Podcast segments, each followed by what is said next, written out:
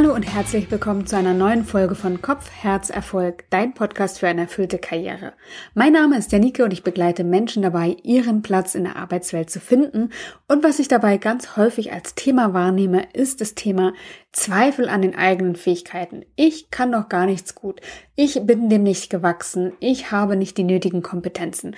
Und ganz oft sagen das Menschen, die eigentlich richtig, richtig gut in ihrem Feld sind, die eigentlich total talentiert sind in gewissen Feldern und total gut unterwegs sind, aber gerade die scheinen ganz häufig an Selbstzweifeln und mangelndem Kompetenzgefühl zu leiden.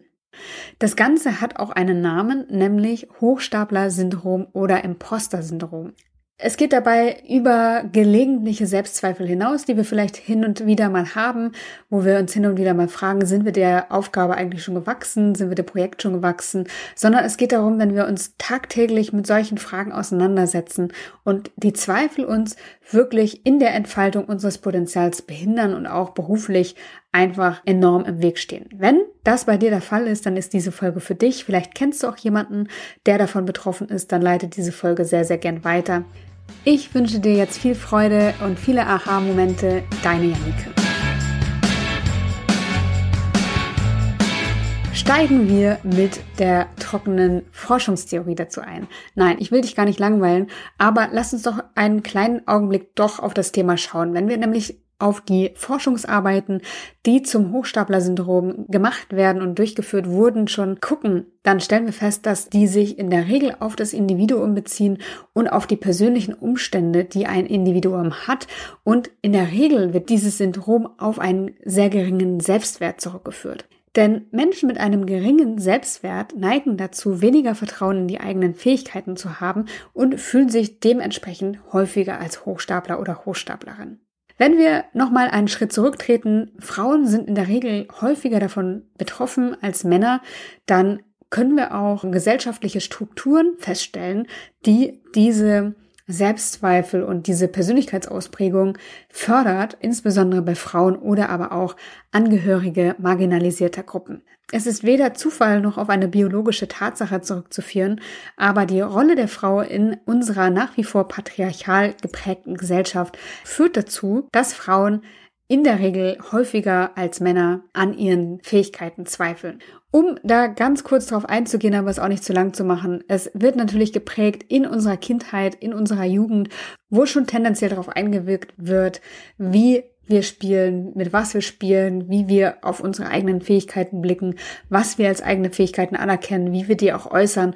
Und da ist ja schon klar, dass trotz aller Aufgeklärtheit noch einiges zu tun ist. Da gibt es ja tolle Vereine wie Pink Stings, die dazu nochmal besonders aufklären und dazu verhelfen wollen, dass Frauen einfach da anders geprägt und sozialisiert werden. Es ist also, wenn du eine Frau bist und an deinen Fähigkeiten zweifelst, äh, gar kein Wunder, dass das so ist, sondern auch eine gesellschaftliche Prägung und ziemlich sicher zurückzuführen auf die Art und Weise, wie du groß geworden bist, wie du erzogen wurdest, welchen Umständen du ausgesetzt warst. Auch bei Angehörigen von marginalisierten Gruppen ist es ein Thema, weil sie einfach sehr vielen Diskriminierungserfahrungen ausgesetzt sind. Und je mehr von diesen Erfahrungen wir gemacht haben, desto schwieriger ist es auch an dem Glauben an die eigenen Kompetenzen festzuhalten. Schon 1978 wurde dazu ein Buch veröffentlicht, nämlich von Dr. Pauline Clance und Dr. Suzanne Imes, die sich mit beruflich erfolgreichen Frauen beschäftigt haben und hier schon festzustellen war, dass diese erfolgreichen Frauen ihren Erfolg eher auf Glück und Zufälle zurückführten, als es ihre männlichen Kollegen getan haben. Das Phänomen ist also nicht neu, sondern ganz tief verankert und auch herzuleiten aus einfach den Strukturen, in denen wir leben. Frau Dr. Clance, die beschäftigte sich weiter mit dem Hochstapler-Syndrom und veröffentlichte dann in den 80er Jahren eine Skala, eine besonders entwickelte Skala, mit der sie sozusagen die Stufen des Imposter-Syndroms eingeteilt hat. Diese Skala nennt sich die Clans Imposter Phenomenon Scale. Diese Skala unterteilt das Syndrom in sechs unterschiedliche Stufen. Erstens den Hochstapler-Zyklus. Zweitens das Bedürfnis, etwas Besonderes oder am besten zu sein. Drittens das Charakteristika von Superman oder Superwoman. Viertens die Angst vor Misserfolgen. Fünftens das Abstreiten von eigenen Fähigkeiten oder aber auch das Abwerten von Lob, das man erhält. Und sechstens die Angst und Schuldgefühle aufgrund von den eigenen Erfolgen. Sie hat dazu auch einen Fragebogen entwickelt, also falls du testen möchtest, ob du unter dem Imposter-Syndrom leidest, ob du die Kriterien dafür erfüllst, dann kannst du den sehr gerne machen. Den Link zu diesem Test, zu diesem Fragebogen lege ich dir ab in den Show Notes und schau unbedingt mal rein. Ist total spannend, das zu machen. Falls du unter dem Hochstapler-Syndrom leidest, ist es erstmal wichtig, das zu erkennen. Und vielleicht hast du den Test schon gemacht oder du hast schon eine Idee, ob du unter diesem Hochstapler-Syndrom leidest, nach meinen ersten Sätzen und Ausführungen, aber vielleicht auch noch nicht. Und deswegen hier nochmal ein paar Anhaltspunkte, anhand derer du ableiten kannst, ob du von diesem Syndrom betroffen sein könntest oder nicht.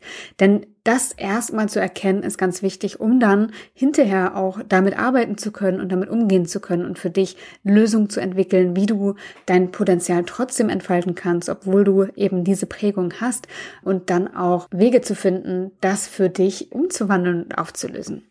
Die Liste, die ich dir gleich nenne an Punkten, hat natürlich keinen Anspruch auf Vollständigkeit, aber es gibt dir zumindest eine Idee, wie du dich fühlst, wenn du an diesem Hochstapler-Syndrom leidest. Und ähm, das kann dir schon mal einen ersten Anhaltspunkt geben, ob du davon betroffen sein kannst oder nicht.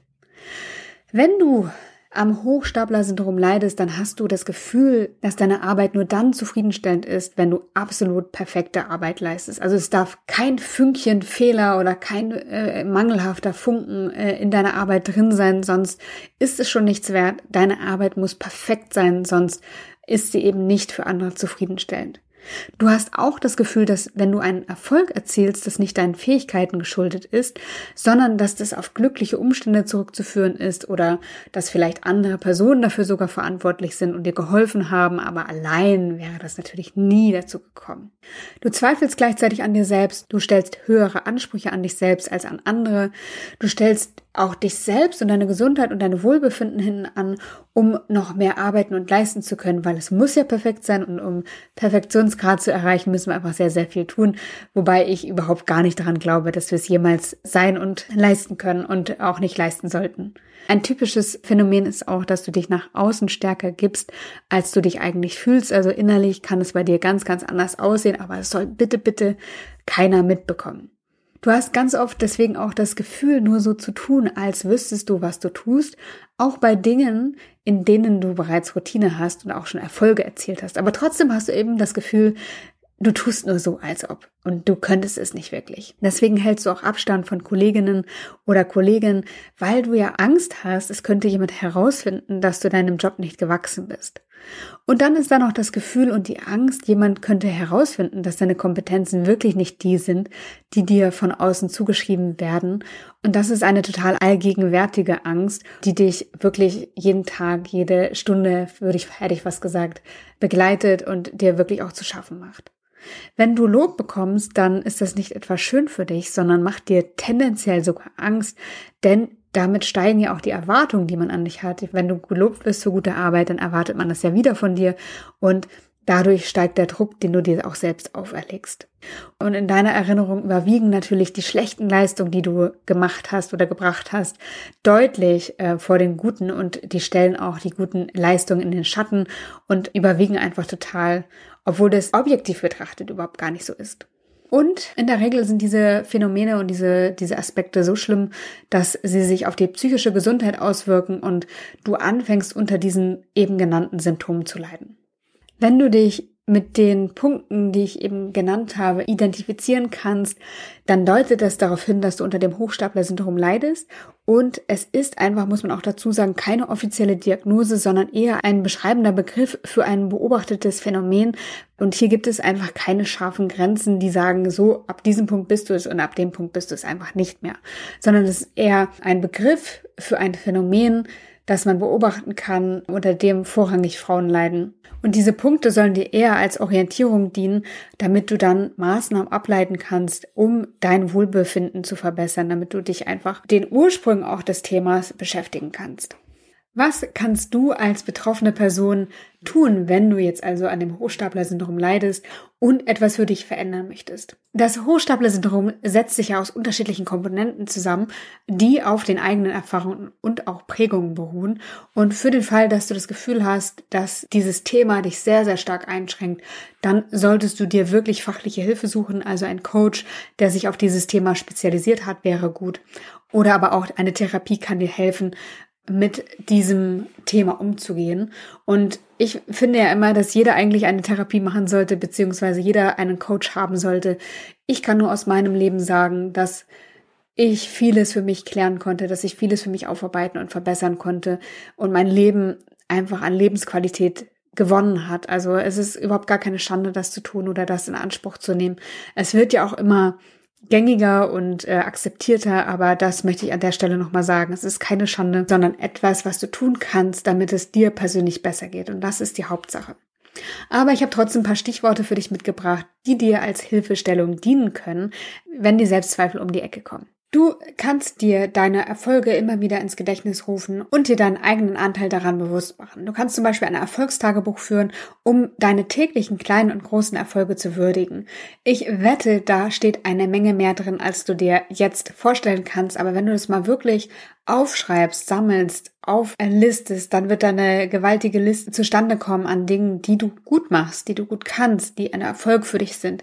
Und das kann dir helfen, in den Momenten des Selbstzweifels all das wieder vor Augen führen zu können und dich daran zu erinnern und zu wissen, es ist nicht so, wie du dir gerade versuchst einzureden. Du könntest auch anfangen, persönliche Meilensteine für dich zu feiern und nicht einfach nur abzuhaken und erleichtert zu sein, sondern selber dir Wertschätzung entgegenzubringen für deine Erfolge. Du könntest darauf anstoßen, du könntest eine kleine Party veranstalten, Menschen einladen, deine Erfolge teilen und ganz, ganz bewusst dir Wertschätzung und Anerkennung zu geben für das, was du erreicht und geschafft hast.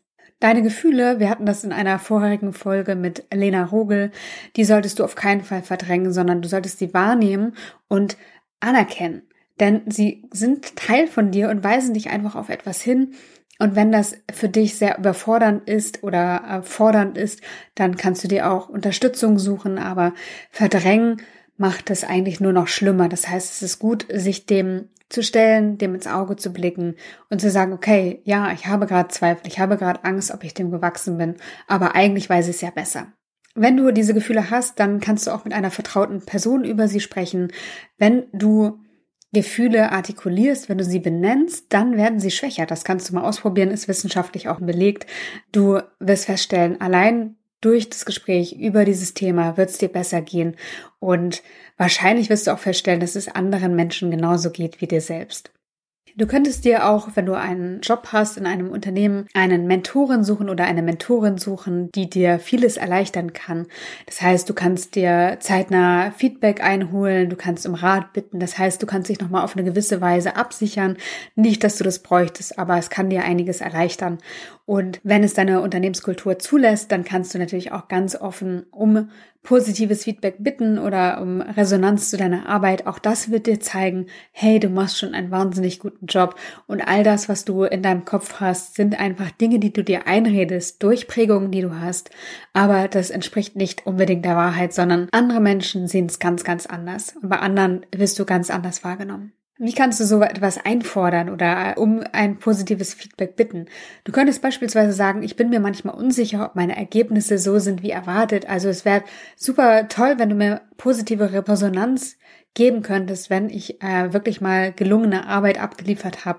Und das wird mir einfach Sicherheit geben und mich für die Zukunft motivieren. Also du siehst, sehr, sehr unkritisch, ähm, wird für dich vielleicht ein großer Schritt sein, wenn du davon betroffen bist, aber das wird dir helfen, dieses Feedback auch von außen zu bekommen. Nicht nur du selbst gibst es dir, sondern auch von außen wird dieses Feedback kommen, weil du einfach einen sehr, sehr guten Job schon machst.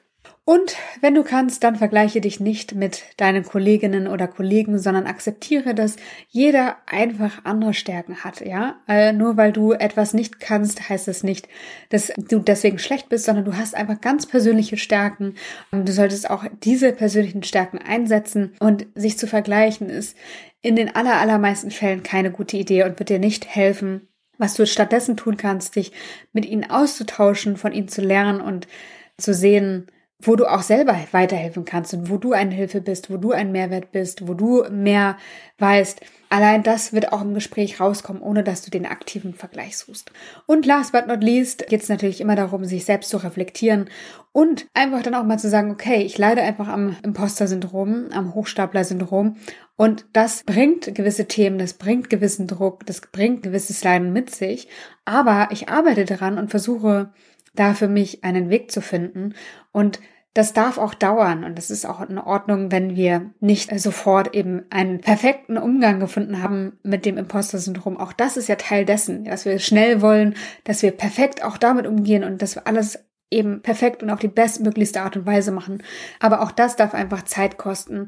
Und es ist einfach wichtig, dass du dieses Bewusstsein für dich hast, dass du den ersten Schritt aus der Spirale nimmst und dass du dann Schritt für Schritt selbstbewusster wirst, dein Selbstwert aufpolierst, nicht nur polierst, sondern innerlich eigentlich in dir wachsen lässt und eine realistische Einschätzung auch von dir und deinen Leistungen bekommst. Das ist wichtig, damit du dein Potenzial entfalten kannst. Und wirklich, wenn du äh, das Gefühl hast, dieses Thema schränkt dich ganz stark ein, dann hadere nicht, dann zögere nicht und suche dir Unterstützung. Das kann wirklich viel verändern für dich und ist auf jeden Fall einen Versuch wert. Ich freue mich, dass du bis hierhin dabei warst. Wenn dir die Folge gefallen hat, dann freue ich mich über deine Bewertung im iTunes Store oder leite diese Folge auch super gern weiter an einen Freund oder eine Freundin. Ich freue mich auf dich in der nächsten Woche. Ich habe wieder ein spannendes Thema für dich. Sage bis dahin alles Liebe, deine Janike.